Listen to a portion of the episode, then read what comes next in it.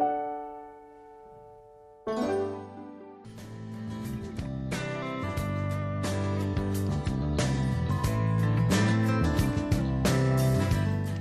晚上好，收音机前的各位朋友，大家现在正在收听到的是《今夜思雨时》，我是主持人孙岩。今天我们的节目内容是《今夜思雨时》的青春版，也就是关注青春期的少男少女和我们互动交流的一些问题，当然还有家长和我们交流的一些关于青春期孩子青春期的问题哈。大家现在可以收听我们的节目，同样也可以把问题留给我们。啊，先来介绍一下我们节目中的嘉宾，来自北京性健康教育研究会的张梅梅老师。张梅梅老师您好，孙岩你好，听众朋友们晚上好。嗯，这个时间呢，张梅梅老师将会和我们收音机前的各位一起来互动交流，大家和我们分享的一些关于青春期的问题。那我知道，可能有收音机前的朋友，也有通过网络在收听我们节目的各位网友。大家在收听的同时，如果也有一些青春期的问题想留给我们，在我们周六的青春版，现在这个播出的时段当中，可以给我们发短信，或者在网络当中给我们留言。短信发送到幺零六二八八二幺零二五幺零六二八八二幺零二五，也可以在。我们的网络当中，比如说思雨的网页 s i y u 点 r b c 点 c n，或者是我们节目在腾讯的微博，或者是我个人在新浪的微博“今夜思雨时”主持人孙岩，可以通过这样一些方式，啊，短信、网络与我们互动，把问题留给我们。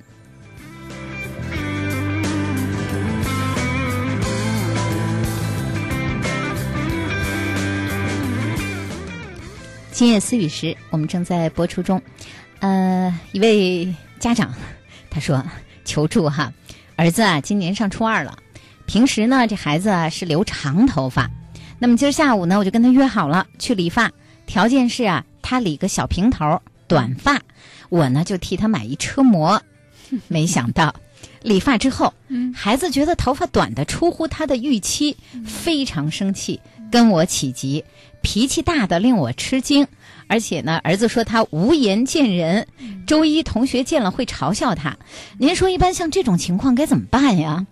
我我是这样想啊，这个这个家长给我们发的这条短信，我们在播出的时候，这位家长听到的时候，可能这事儿已经过去好几天了哈。因为毕竟长出一点对，因 为毕竟我们不是我们不是直播，这个问题是上一周这位家长朋友留给我们的。但是这个问题可能很多家长都会遇到，是吧？对对对，嗯，怎么办啊？呃，这个呀，实际上就是说，呃，孩子在青春期这个时候啊，他特别注意自己的外表，而这个外表呢，是他呢展示给。呃，世人特别是异性的一种自己的形象，然后他认为呢，哪样的形象呢，就特别会引起异性的注意，这样呢，他就觉得呢，自己呢特别有范儿，特别有魅力，呃，特别能够被异性喜欢，所以这个时候他是会特别注意自己的外表。而这个学生上学的时候呢，他可能有校服，所以在服装上一般呢，他做不出什么样的这种新奇的特点来，所以他可能比较注意的一个是头发，一个是鞋子，呃。所以这个头发呢，他们就非常呢想呢做出一些个性的东西来引起别人的注意，使自己呢能够呢呃看起来呢跟别人不一样。所以这是他们一个很普遍的一个心理，尤其是一些个性比较强的孩子、胆子比较大的孩子，呃，非常敢于。就是自己怎么想的，就敢于怎么做。而有一些孩子呢，可能他也这么想，但是呢，他可能不敢这样做，他比较从众。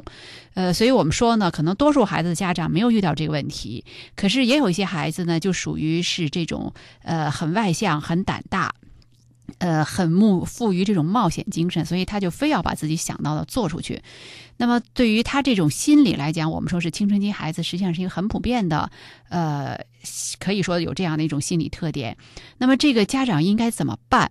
呃，实际上我们说呢，这个时候呢。呃，学校他对孩子的头发是会有有一个要求的，对，差不多会有一个规定，嗯，对，所以这样就是说，家长如果你跟孩子谈你的要求，要让他梳什么样头，他可能不太会听你的。但是呢，他呢，为了在学校当中能够被学学校接受，然后不会受到老师和同学的这个特别的一些这个呃批评，那么他可能会尊重学校的这种校规。所以，我想一般家长你不用太跟孩子呢去谈，你一定把头发剪了，剪了以后我就会给你买什么什么东西，然后用这种方式去诱导孩子，为了满足他某些特别的欲望而呢去绞头，然后绞完头以后发现不符合他原来要求，他就会心里头就觉得受骗呀、上当啊，然后哎特别的不舒服，特别特别不舒服。所以我们说，家长在这时候呢，最好不要用这种物质刺激的方式。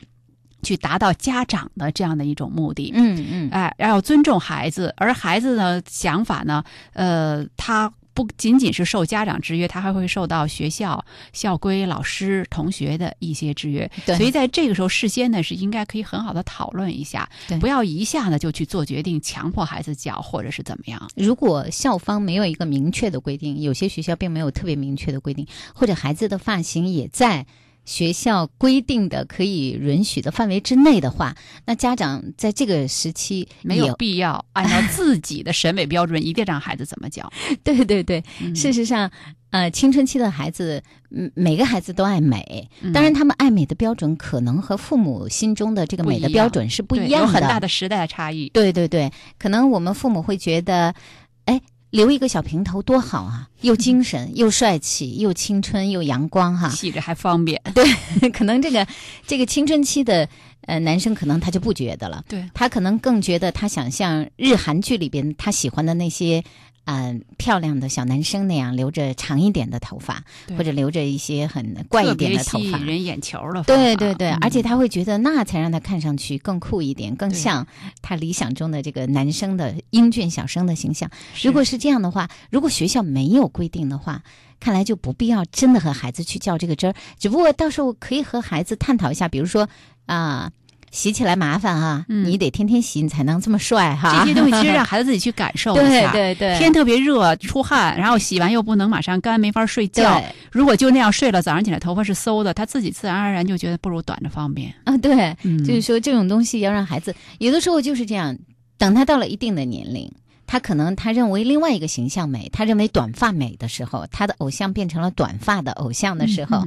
你让他留长发，他都不留。是，就是初中生，尤其是初二年级，是一个呃多选择、多经历、多判断的这样一个年龄。对，哎，所以他的这种选择和判断还有很多可能和家长是不一致的。但是呢，他这个选择时间其实并不是很长，你会发现他比较善变。对。嗯，家长呢，在这个时候呢，实际上呢，就是可以尊重孩子的这种选择。他通过经历以后，他自己会做出一个更适合他的一个选择。而这个过程当中，家长不必过于着急。嗯，所以在长大的过程中，让他自己慢慢去体会一些东西，其实也是很好的一件事情哈。对，我是想到这个，那时候我才呃五岁，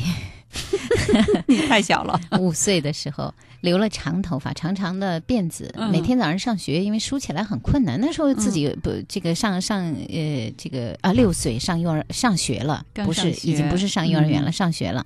那这个都是家里边的人给我编辫子。那早上起来本来时间就很紧，编辫子是很麻烦的事情。我爸爸在一个星期天的上午就把我摁在椅子上，然后就非要拿一把大剪刀把我头发给我剪了。六岁对。啊，六岁多，我六岁多上的学，我当时记得委屈极了，特别生气，恨了他很久。你看今天都记得这个事儿，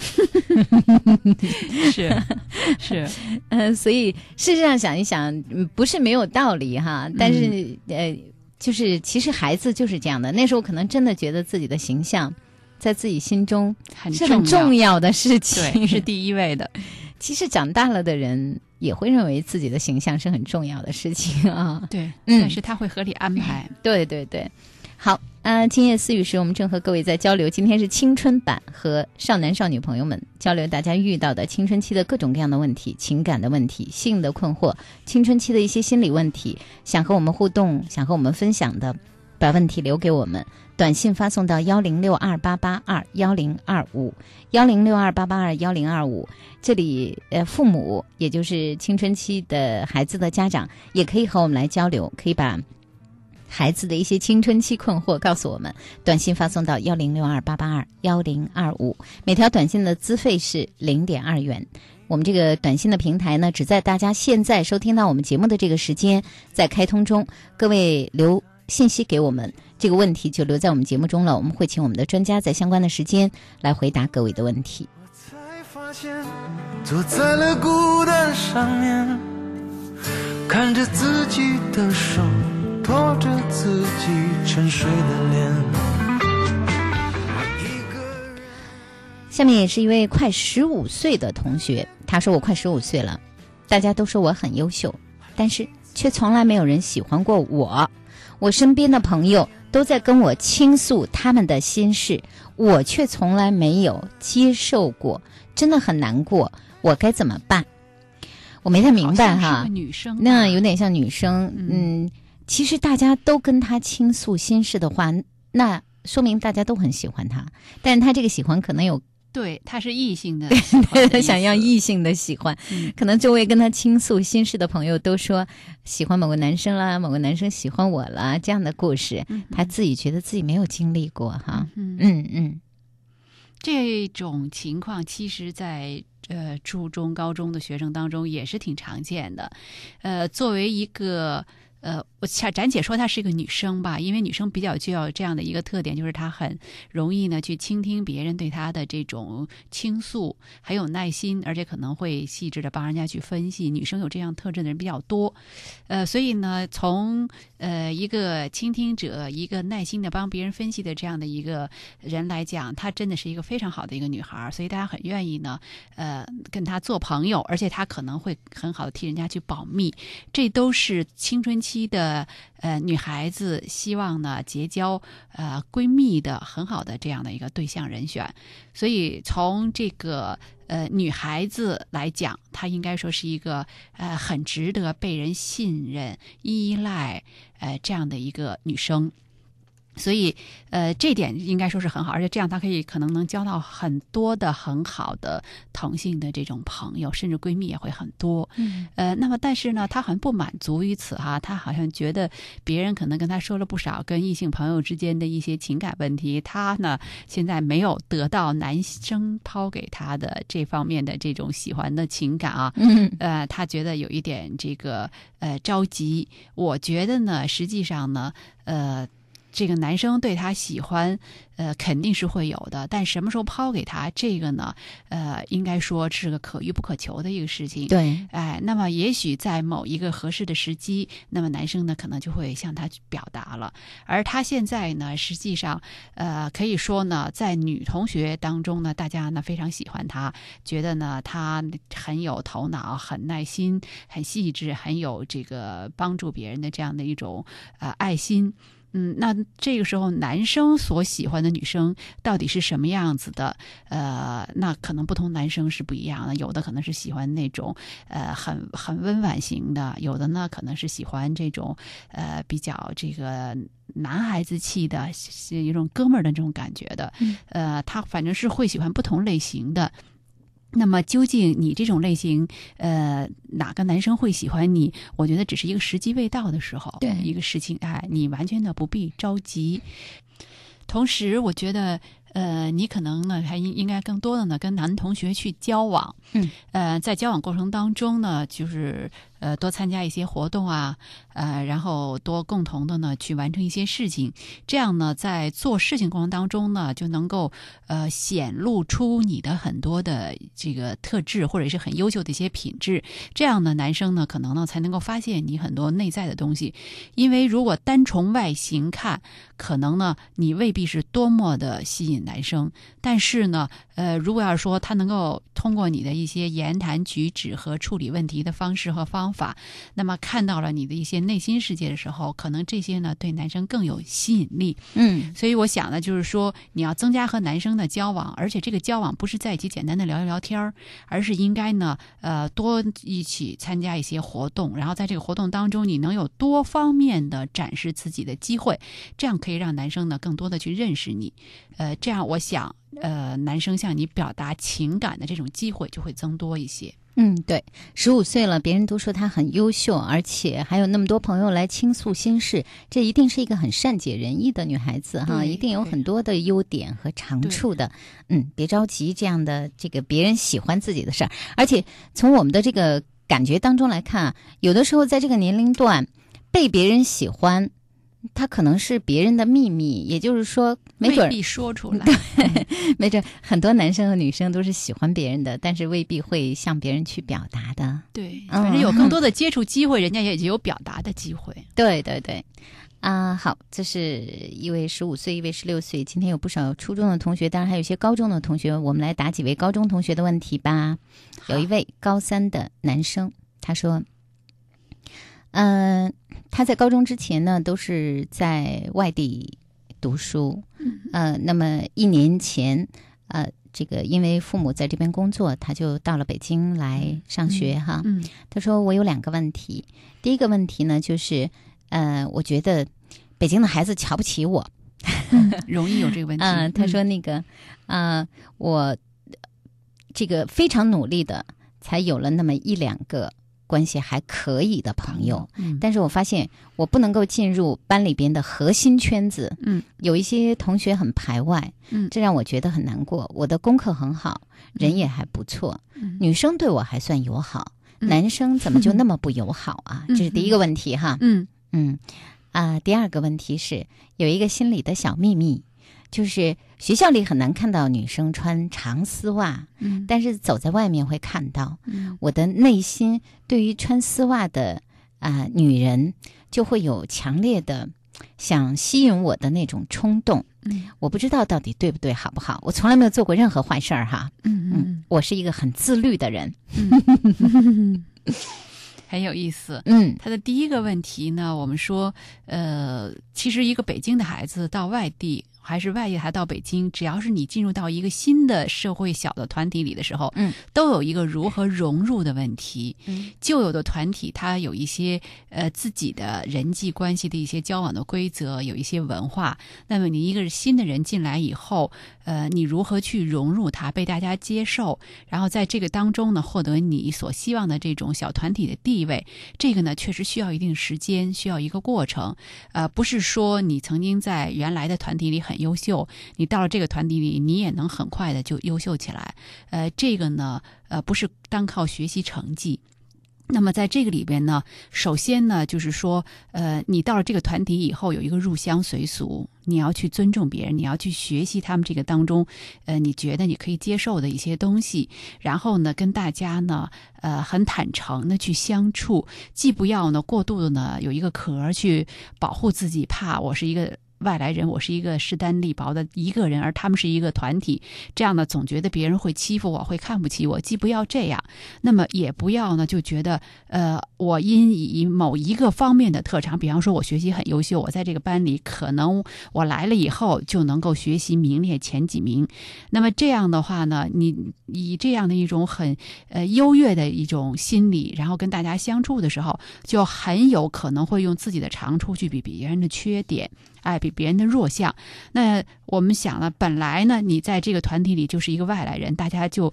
呃，怕你这个打到这个团体里，再排斥你。那么，如果你要再用自己的优点去比别人的缺点的话，那么大家呢，可能比你弱的人就更会团结起来呢，把你挡在这个团体之外。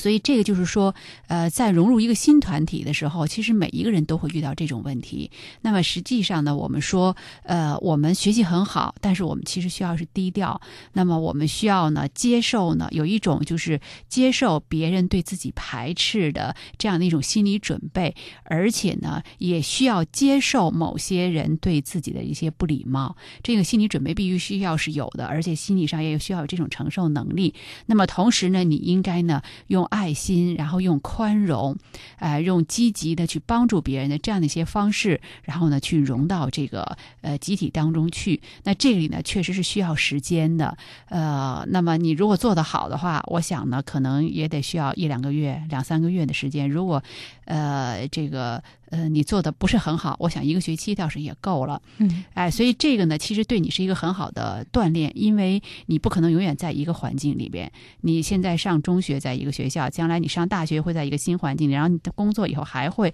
人会不断的在变换自己的这种环境。所以这现在这种对你的这种，呃，心理，然后适应能力、沟通能力的这样的一种锻炼，其实对你未来呢适应社会呢是一个非常好的一个方式。所以你应该用积极的心态呢去面对这件事情。呃，所以这个是第一个。那么第二个问题呢？你说你看到丝袜以后，然后有这样的一种心动的感觉，呃，这个呢，其实应该说呢是呃。有不少人可能会有这种感觉，因为会把这个丝袜呢和女性联系在一起。那么看到女性会心动，对于青春期的呃孩子来讲呢，这个是一个很正常的性心理的发展的一种表现。呃，那么就是说，如果你看到这个只是一个简短的心动过去就算了，那么我觉得就没有必要去管它。如果说你看到他以后，你觉得你心里很难以平静，甚至可能要做出进一步的举动，如果你真的到这个程度的时候，那你需要去找心理医生做一下心理的这个疏导。嗯，如果是第一种情况，就是看完以后有一点心动，然后自己能够控制自己的这种呃情绪和自己的这个行为的话，马上就可以转移，然后可以接着继续去做别的事情的话，那这个就没有关系。嗯，也就是说，第一个问题呢是这个男生做好你自己，也不排斥他人，从你这里不主动去抗拒和排斥其他的同学，慢慢的这个情况就会不一样了。对，大家一个团体里这么多人，他总会有人发现你的优点，然后慢慢去接触，哎、接受你的。对你不要要求全体都接受你。对，也不太可能。所以做好自己，自己该怎么做啊？是什么样的人啊？把自己最好的那一面展现出来啊！嗯也不是特意的去要讨好别人，也不是特意的一定要去啊、期待着马上进入别人的核心圈子。对，做好你自己就可以。对，呃，不去也也不去抗拒和排斥，说你好，你们不理我，我也不理你们，那样也就没劲了。对，对立起来就不好。对对对，就比较自然的做，慢慢的这个这个情况就会不一样了。对，嗯确实，将来长大了也一样，你可能要进，比如说，特别是像大学还好，大家都同样来自五湖四海，可能还好一点。什么比较明显？长大了以后，如果进一个新的单位，对，可能是这样的。你永远是一个新人。哎，对对对，但要过一段时间就不不同了。对再有新人进来的时候，你就成了一位这个旧人了。对，还有就是像大学毕业以后分到了某单位工作，可能某些人也有这种感觉，也会有一个适应调试的过程哈。对，嗯，好，第二个问题，张老师已经说的很清楚了。各位，如果大家有什么关于青春期的问题，在我们现在今夜思雨时青春版的节目当中，无论是你自己青春期的少男少女，有青春期的心理的困惑、情感的问题、两性的问题，要告诉我们，或者是一些家长朋友，呃，有关孩子的青春期问题，都可以留给我们，短信发送到幺零六二八八二幺零二五幺零六二八八二幺零二五。太奢侈，你给的爱又是个而句。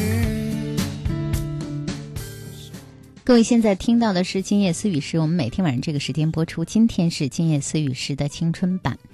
那我们下面一位朋友没有告诉我们是初中还是高中哈，短信是这样说的：我喜欢我的老师，我的老师的智慧和豁达让我很崇拜他，所以呢，我最大的理想就是做他的得意门生，但这给我带来了很大的压力。上课，我如果看到我的老师表扬其他的同学，我就会有那种嫉妒心。考试，我更是紧张异常，我怕我的老师对我失望。虽然明明知道这是杞人忧天，请问我该怎么样将此化为动力呢？啊 嗯，这个其实是在学生当中，尤其是年龄比较小一点的，我估计他是初中性初中生的可能性比较大。但是他这个短信写的蛮成熟的哈，是，嗯，呃，然后呢，这种情况就是说呢，其实还是挺常见的。呃，他喜欢一个老师，然后呢，也特别希望呢，老师呢能够像他喜欢老师那样去喜欢他。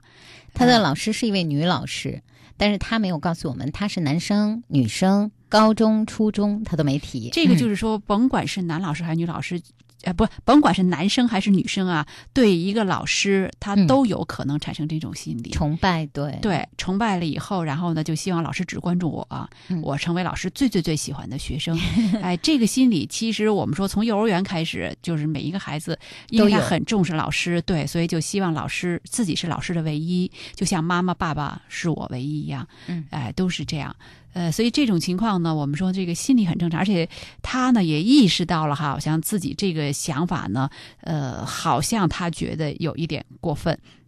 而且他希望能够把这种想法呢变成自己进步的一个动力，我觉得他这个想法非常非常好，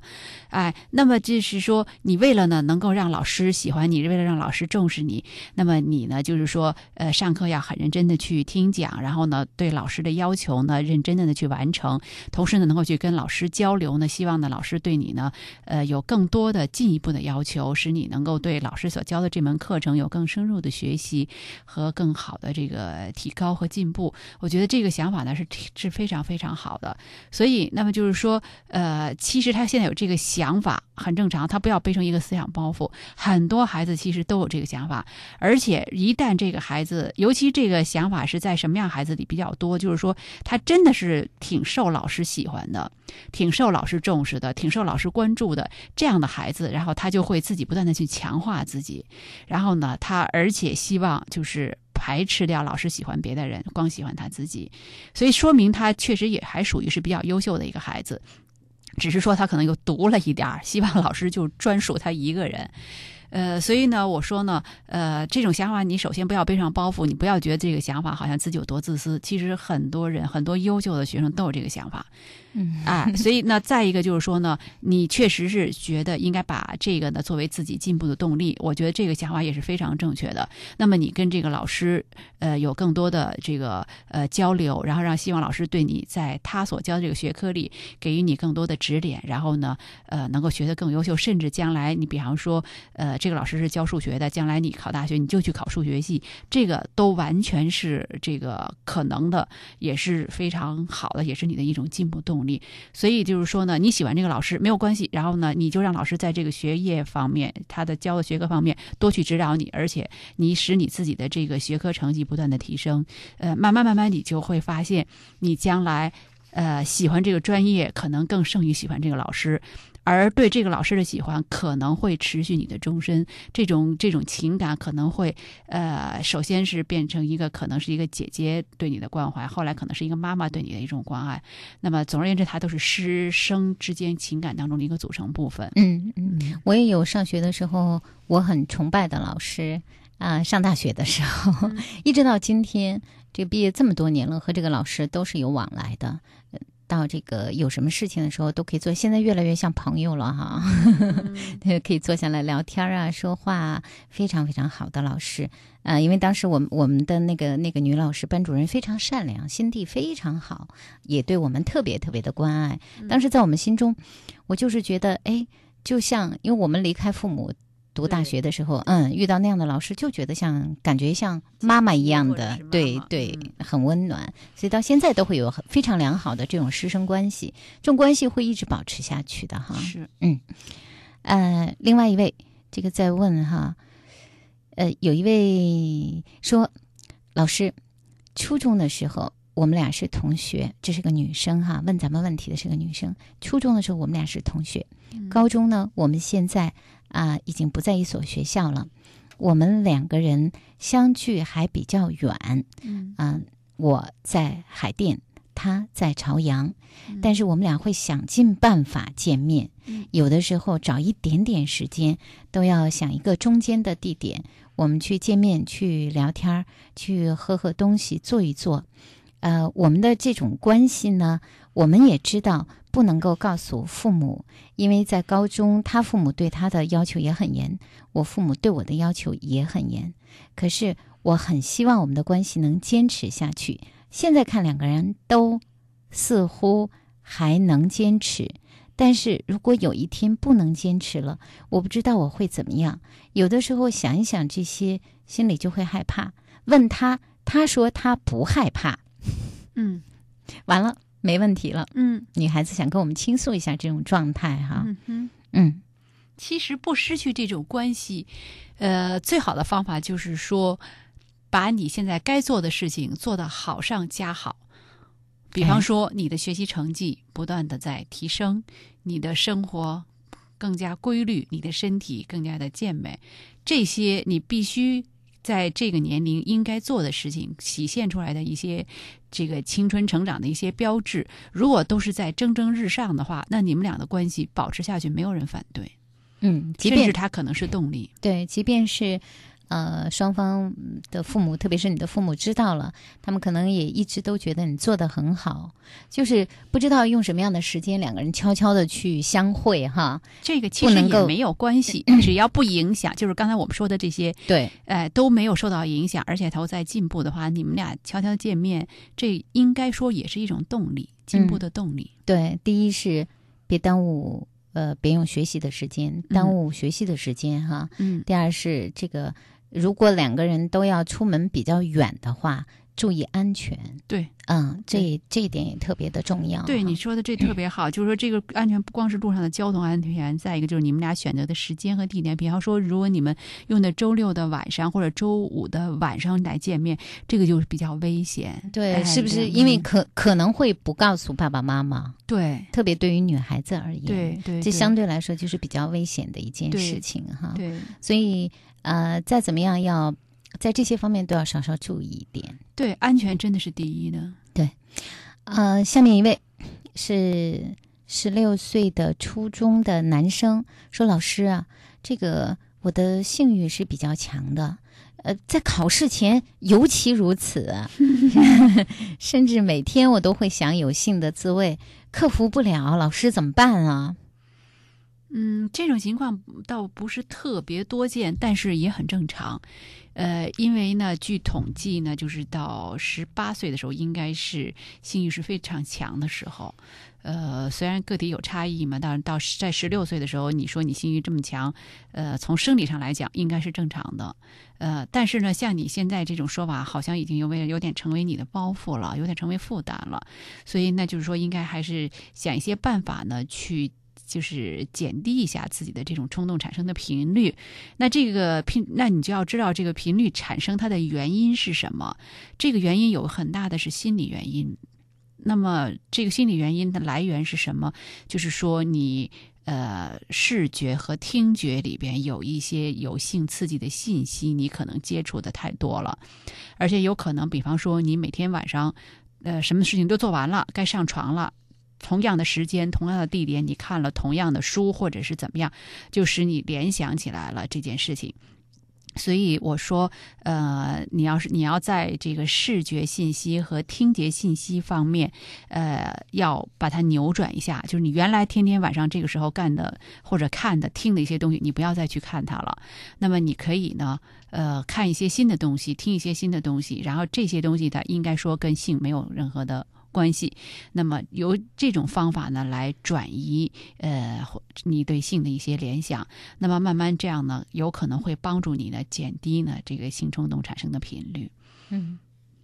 呃，另外一位同学他问到的是，他说这个也是和性相关的啊，十七岁的女生发生过性的行为了，嗯。呃，不知道为什么，怎么总是会想起这件事情，嗯。总是会想起发生性行为的那些呃状态啊、场景啊，这个太是受了强烈的刺激吗？嗯，因为性行为这件事情。呃，如果是被迫的话，它是一个负向的、很强烈的刺激。看来她不是因为她说的是和她的男朋友，嗯，她说那她要是和她的男朋友，呃、对和男朋友有时候也是有被动的和，哦就是说他心甘情愿，也分这两种情况。对呃，就是说咱们刚我刚才说那等于是被动的，他心里就会有一些很很很这个纠结啊，很嗯扭曲，所以他在日后想起来也也会影响，就是产生很强烈的这样的一种联想。如果要是说两个人是一种自觉自愿的，然后是很顺其自然的，可能还有感情成分在里边，那他的体验也许是很愉悦的。那么这种愉悦，呃，可能也给他。尤其是第一次，可能给他一个很深刻的一个记忆，这样的日后呢，他也有可能是联想。所以我们说两种情况都有可能。嗯，那么这种联想，如果是说想想而已过去了，那就无所谓。如果说他想了之后，给他带来了一些呃难以放下，然后呢影响到他的正常的这种呃休息啊、生活甚至是学习的时候，那么也同样呢需要呢就是说有一些转移的方法呢把它转移掉。如果呃自我己转移不了的话，就请心理医生帮一下忙。对，因为在两个人的关系当中，异性的关系当中，性行为是一种很特殊的关系了，对吧？嗯，他在这个呃，我们人类的这种行为中和另外一个人的这样一个发生了性的关系，它本来就相当的特殊，在人的生命的经历中，哈，特别是在这么年轻的青春期的孩子，也可能是第一次和一个人和一个异性发生这样亲密的一份关系，所以，呃，不管怎么说，它也算是一份刺激，就是这种刺激是一个，呃，可能是一个比较强烈的生命的一种体验，嗯嗯。所以我们都在说青春期的孩子这个性行为的事情，不太应该在现在这个时间发对生。他因为从心理上和生理上，他都不太能把握这个事情。对，嗯，所以呢，如果想的太多了，如果真的不，因为不知他只是说天天在想，呃，也认为这个想的比较多，但我们不知道到什么样的程度。是，嗯还有就是不知道这个女生，呃，现在的状态怎么样？如果还在读书的话，特别是这个呃，如果再发生性行为的话，那会不会呃懂得怎么样保护好自己？这个很重要。嗯，这个挺重要的一件事情哈。嗯，那天看到了呃一个是在微博当中吧，一个女孩子和嗯这个年轻的女孩和男朋友在一起，大概一年流产了。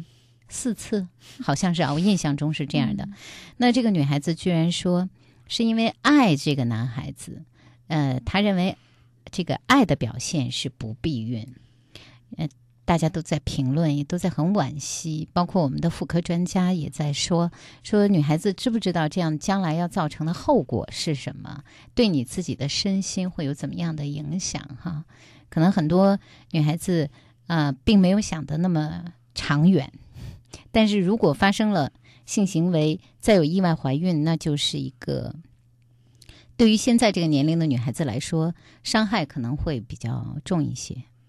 所以我们就是说，青春期的孩子，他呃，把自己为男孩子的这种付出或者是献身说成是一种爱，嗯但是呢，我们说有能力说爱的人，应该是一个成熟的人，他应该知道他付出的这个东西到底意味着什么。对，哎，他只知道性行为的当时，他不知道性行为后边带来的是什么结果，而他自己又能不能承受得起这个结果。呃，这个东西我们说呢，青春期的孩子他是呃不了解的，所以我们说他说出来的那个真的不是爱，而是一种呃冲动。对，还有就是对自己不够负责。对他实际上这个年龄，他好像也不知道什么叫负责。对，但是这是要虽然不知道，我们也是要慢慢学习的。对，这就是性教育要告诉他们的。对，这就是我们要学习的内容。也就是说，我们得慢慢的懂得怎么样是为自己负责，为他人负责。嗯对，好，今夜思语时我们正在播出中。今天是青春版，大家听到的今天的节目内容都是对面对少男少女、青春期的少男少女互动交流，各位关于青春期的各种各样的困惑和问题，和我们交流这个问题的专家是来自北京性健康教育研究会的张梅梅老师，正在和各位互动中。大家有问题现在可以留给我们，短信发送到幺零六二八八二幺零二五。这是把问题留给我们的最便捷的方式，就是现在收听我们节目的时候发短信发送到幺零六二八八二幺零二五，在网络当中收听我们节目的各位网友也可以通过网络的方式把问题留给我们。我们今夜思语时的页面 s i y u 思语点 r b c 点 c n，或者是我们节目在腾讯的微博，我个人在新浪的微博，大家都可以和我们来互动。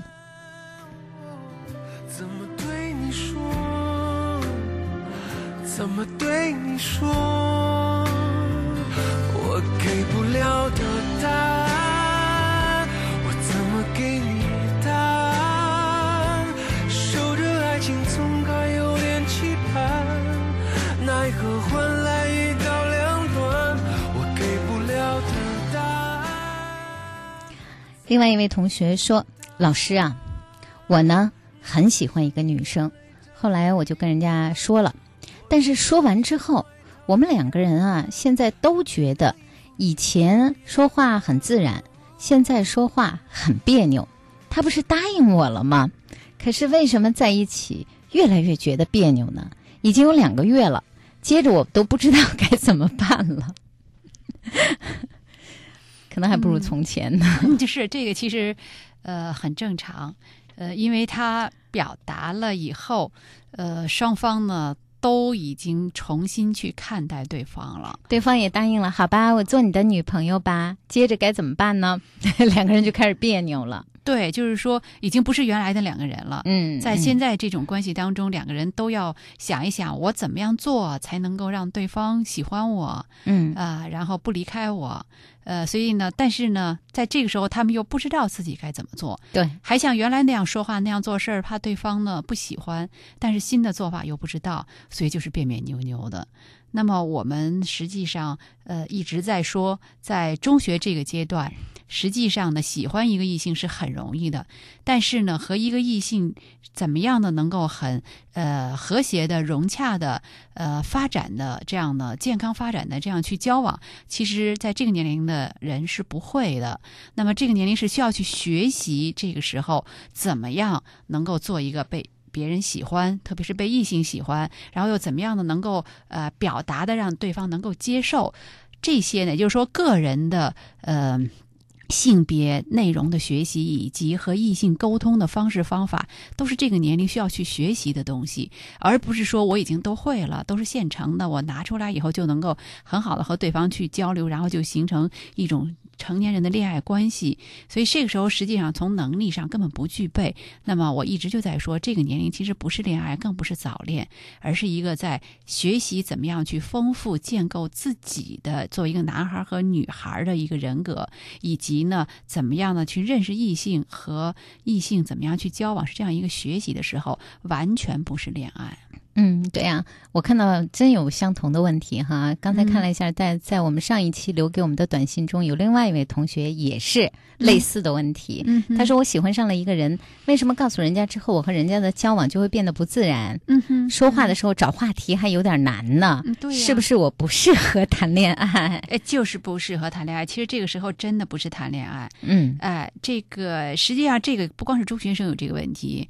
呃，很多年龄很大的人其实都有这个问题，对包括已经都硕士博士毕业了。嗯呃，三十几岁的人了，如果他没有学习这个东西以后，原来同事关系他觉得很好相处，但是一说，哎，咱们俩人做一个这个恋爱关系吧，或者我特别喜欢你，哎，两个人发现双方在对方眼里已经不是一个平一般的同学关系的时候，都有这种处处起来很别扭，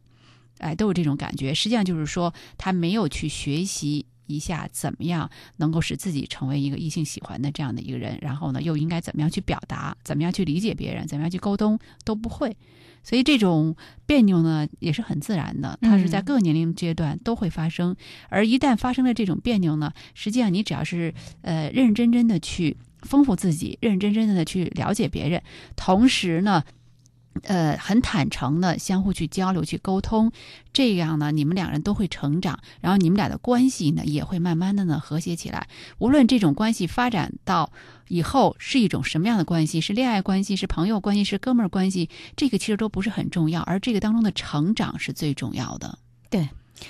嗯、好。另外是一位男生哈，他问他说：“老师，我的学习成绩很一般，我喜欢的那个女生是我们班学习成绩最好的，我就想问问哈，她有可能喜欢我吗？一个女生可能喜欢学习比她差的男生吗？他会对你感兴趣，嗯，他会对你身上的某些特点喜欢你，但是，呃，你要是说他会像恋人一样去喜欢你整个一个人，应该说在这个年龄是不会的。这个年龄呢，往往喜欢的都是每一个人身上的一些特点，而对于一个完整的人来讲，因为人都不成熟，他的特点是会增加、会减少、会变化的，所以他喜欢你，你也会发现，可能今天是这样，明天是那样，后天可能根本就不喜欢我了，这些变化都很正常。呃，所以你喜欢这个女生，那么你到底喜欢他什么？你要搞清楚。呃，然后呢，就是说，如果这个女生呢，她呃也喜欢你，你要你要搞清楚她到底喜欢你是什么东西，而你不要认为这个一个学习很好的女孩喜欢你，就是你已经方方面面都很令她满意，你就可以按照目前的这样的一种方式，呃，很放心的这样的生活下去。实际上呢，呃，这个呢时候呢，应该是说，呃，你只有某一几个特点可能会被他喜欢，而真正呢，作为一个成熟的男人，你还相距很远，很有可能女生成熟起来以后就对你呃不喜欢了，所以你呢呃需要呢首先成熟自己，然后呢再学会呢去了解别人。呃，以后再去谈感情，而现在呢，是一个呃很好的去了解别人、成长自己、学会交流、交往，是这样的一个时期。嗯嗯，好。还有一位初三的男生说自己感觉不合群，心里很不舒服，但是又不知道该和别人怎么交往。我从小就不太爱和别人交往，老师，我怎么办呢？嗯，这样的孩子呢，可能属于是比较内向，他不太呃愿意，或者是不太会表达自己的。呃，心里的东西，所以呢，那么你要如果不太爱表达的时候呢，呃，你就没有办法去吸引别人。那么别人，呃，又不是说这个世界上只有两个人，人家一定会来找你交往，那人家可能会跟第二个、第三个，会跟其他人去交往。所以在这种时候呢，你不能够呃指望着让别人主动来找你，而是说呢，你应该呢把你内心所有的这些呃东西呢，用想些办法把它。表达出来。当你表达出来，发现别人并不喜欢、并不接受的时候，那你可以去看一看同样情况别人是怎么表达的，然后呢，去选择一些适合你的方式。那么你去调整你自己的表达方式。那么再一个就是说，当你表达出来以后，别人呃不接受，甚至可能会嘲笑你，呃，可能也可能表现的不是很尊重你的时候，那么这个时候呢，呃，你一方面呢不要太在意。因为这个年龄的孩子，他们并不是很成熟，他们对别人的呃不成熟、不完整，并没有一个成年人的那种包容和一种帮助。哎，所以这个时候呢，你呢，呃。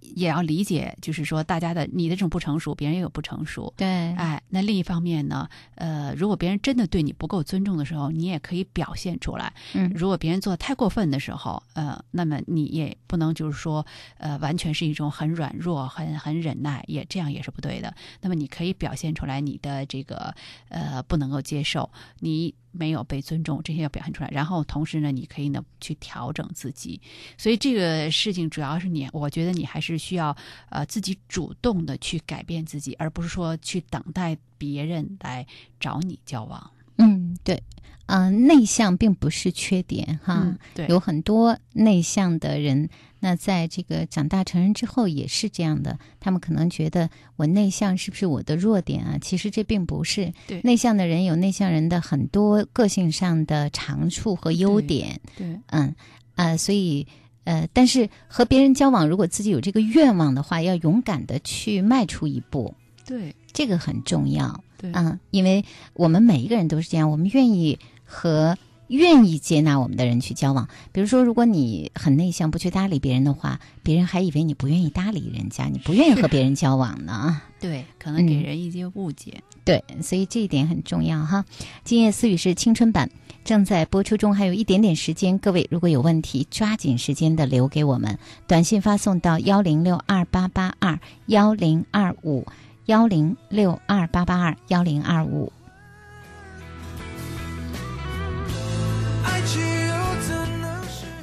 我是主持人孙岩，我们现在的嘉宾是张美美老师。有女生在问我们，老师，如果做了特别糗的、特别丢人的事儿，啊，怎么办啊？怎么面对别人啊？以前我们学校主持节目都是我主持，我应该说是很得意的。但是就在几天前的一次挺大型的活动上，主持节目我忘词儿了。而且一紧张还磕了一个跟头，当时就摔在那儿了。后来同学说我姿势很难看，我怎么办啊？啊！现在我真的觉得每天上学都有压力，心里总是想这件事。只要别人在旁边说一句什么，我都觉得像在笑我。我该怎么办呢？其实这事儿，我觉得孙爷爷 可以告诉你最好的答案。他是怎么走向这么成功的呢？他难道以前就没有这样做过糗事儿吗？我觉得每一个人的生命中都做过糗事儿，是嗯。但是我也特别理解，可能我们年轻的心担当糗事儿的时候，我们把这个糗事儿给放大了。对，我们不懂得悠自己一默啊，我们不懂得把它当个笑话儿，是吧？对，这个其实呢，呃。相信哈，就像我们在街上看到了别人摔倒了，我们在这个呃一个什么活动中看到其他同学出糗了，嗯我们当时也就是笑一笑，我们我们不会事后在不断的看到这个同学就一定想。他是这样的一个糗人糗事儿。其实一个人平时在别人心中，大家都有一个评价。如果你平时很优秀，我相信很优秀。你看主持节目都是这个女孩子在主持嘛，对吧？就是就是大家嗯，大家一定、呃、已经对你有了这样一个印象。那么那一次出糗，其实当时一乐就过去了，都是当事人自己把这事儿看得特别的大。我也记得，呃，有几位蛮著名的主持人在这个台子上也有过出糗，好像杨澜有一次摔倒了，是在主持一个蛮大活动的时候，地毯磕了一下儿，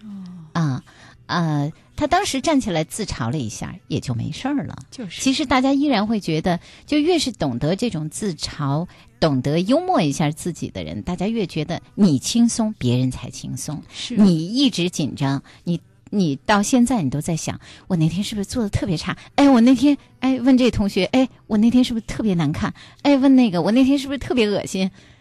那你这个紧张就，你这个情绪就会自己困扰自己了。对。嗯，对，我觉得孙岩说的特别好。其实绝大多数看到你的人，从内心里都会有一份担心，对有一份希望，对，哎，希望你不会因此而受到影响，还会像以前那样对的亮对丽，哎，那样的优秀。所以你完全没有必要担心。嗯大多数人在真的别人出现这样情况的时候，心里都是很善意的。对当时可能会一乐，嗯现场可能会笑了嗯啊、下来可能也会同有同学拿你开开玩笑，那你不妨也拿自个儿开开玩笑好了，是 是是吧？没错，嗯，嗯，对，就可以了，不真的不用想太多，相信我，这件事一定会过去的。对，嗯，没有人没摔过，没有人没糗过。对真的一定是这样的。好，最后，呃，是一位也是一位女孩子哈，父母在国外，现在的情况呢，我不能跟他们出去，所以在呃一一个亲戚家里边，呃，在寄宿。嗯，亲戚是一个蛮威严、蛮强势的人，呃，平时管我管得很严，这个平时都要问我什么样的人跟我交往啊，我的电话也要听啊，呃，我有一点点和同学的小活动也要这个干涉啊，我觉得非常不自在。但是和我父母说了之后，我父母认为他对我的管教是对的，他是一位很负责的亲戚。可是我现在变得内心和他特别的对立，是我不对吗？我应该怎么做呢？嗯，应该说两个人都没错，但是两个人也都有不足。嗯因为青春期的孩子在这个时候，呃，虽然他已经到了中学，实际上他也很需要呃那种温柔、那种关怀、对那种安全感。对，呃，这些呢，我们说呢，呃，其实即使是你的父母在身边，他们如果不是很懂得青春期教育的话，也未必会做得很到位。对呃，因为有很多孩子跟自己的亲生父母在一起，也是冲突很多很多的。对所以，呃，从这个角度来想来说呢，跟你在一起的这个亲戚呢，应该说呢，他们也像正常的父母一样在对待你，所以他们是没有错的。他们可能还真的有很高的责任感，觉得爸爸妈妈把你交给了他们，是对吧？对嗯对，呃，那么要是说呢，呃，像我跟孙岩，我们现在就很理解你，因为我们是搞这方面工作的，嗯。所以要是从这个角度来讲，我们觉得呢，确实呢，呃，家长们应该呢多了解一些青春期孩子的一些心理特点，对。哎，掌握一些呢这个时候的孩子的一些教育方法，不是简单的要求严格的要严格哈，嗯。呃，就就是可以的，呃，所以从这个角度来讲呢，呃，如果你要是能找到这方面的一些书籍，然然后呢放在家里，然后让这个呃亲戚呢看一下，然后让他呃学习一些，然后改变一些教育你的方法，当然呢，这个是更好的。呃，所以呢，呃，如果从你这个角度来讲，我觉得啊，就是说，呃，这个家长对你总体上来讲是负责任的，可能方式方法不是很适合你，呃，这方面我们说呢，你可能不能够就是求全。嗯啊，呃，如果你要是说希望他们做一些改变的话，你可以坐下来跟他们聊一聊，开诚布公的去聊一聊。我觉得他们不会说完全把你当成一个小孩子，不给你沟通。他们应该不是这样的人。对，呃，所以就沟通不能是情绪对立，对你可以跟他们讲，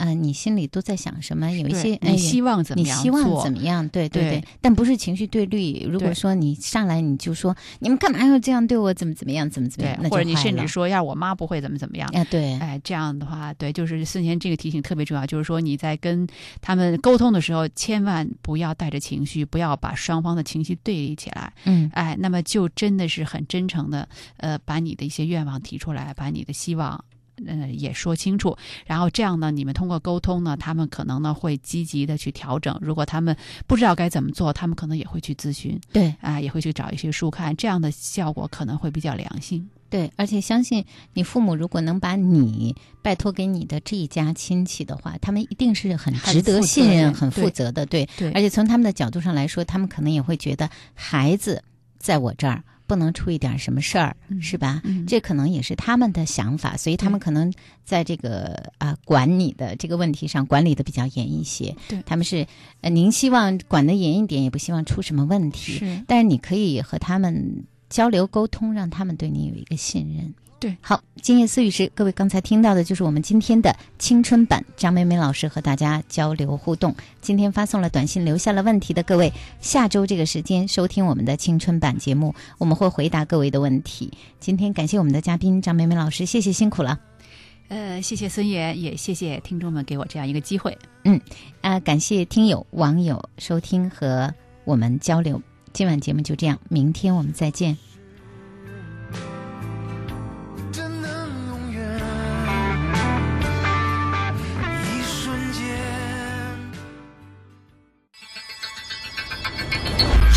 十劲旅，三十一场比赛。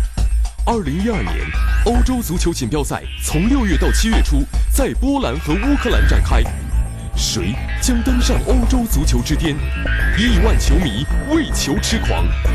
北京体育广播 FM 幺零二点五兆赫倾力推出决战欧洲杯特别节目，第一次实现特派记者现场报道。我是体育新世界雄鸡畅响节目的编辑李佳木，我会从波兰为您带来2012年欧洲足球锦标赛赛场内外的第一手报道。二十四场赛事转播，与球迷共度足球狂欢夜。雄鸡畅响，喜鹊登枝，金戈铁马，体育新世界，早中晚三大板块，六档整点体育新闻，全面关注赛事信息。关注欧洲杯，尽在北京体育广播。与顶级网球选手同行，中国网球公开赛全国球童选拔活动开始了。十二到十七岁青少年均可报名参加中国网球公开赛球童选拔，有机会服务中国网球公开赛。体育广播选拔热线已经开通，请您拨打电话六五六六幺零二五参与。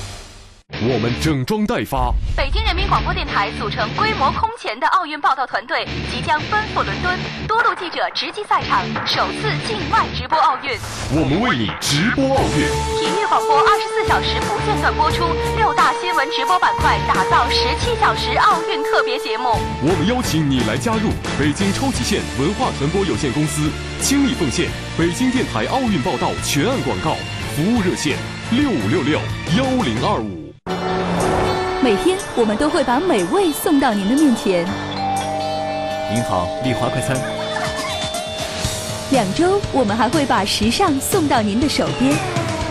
还有您的搜趣杂志。我要看，我要看。搜趣杂志，一本京城白领的时尚指南。北京体育广播倾力制造，每期随丽华快餐免费赠送两万家企业，敬请关注。广告热线五八零七六三三七五八零七六三三七。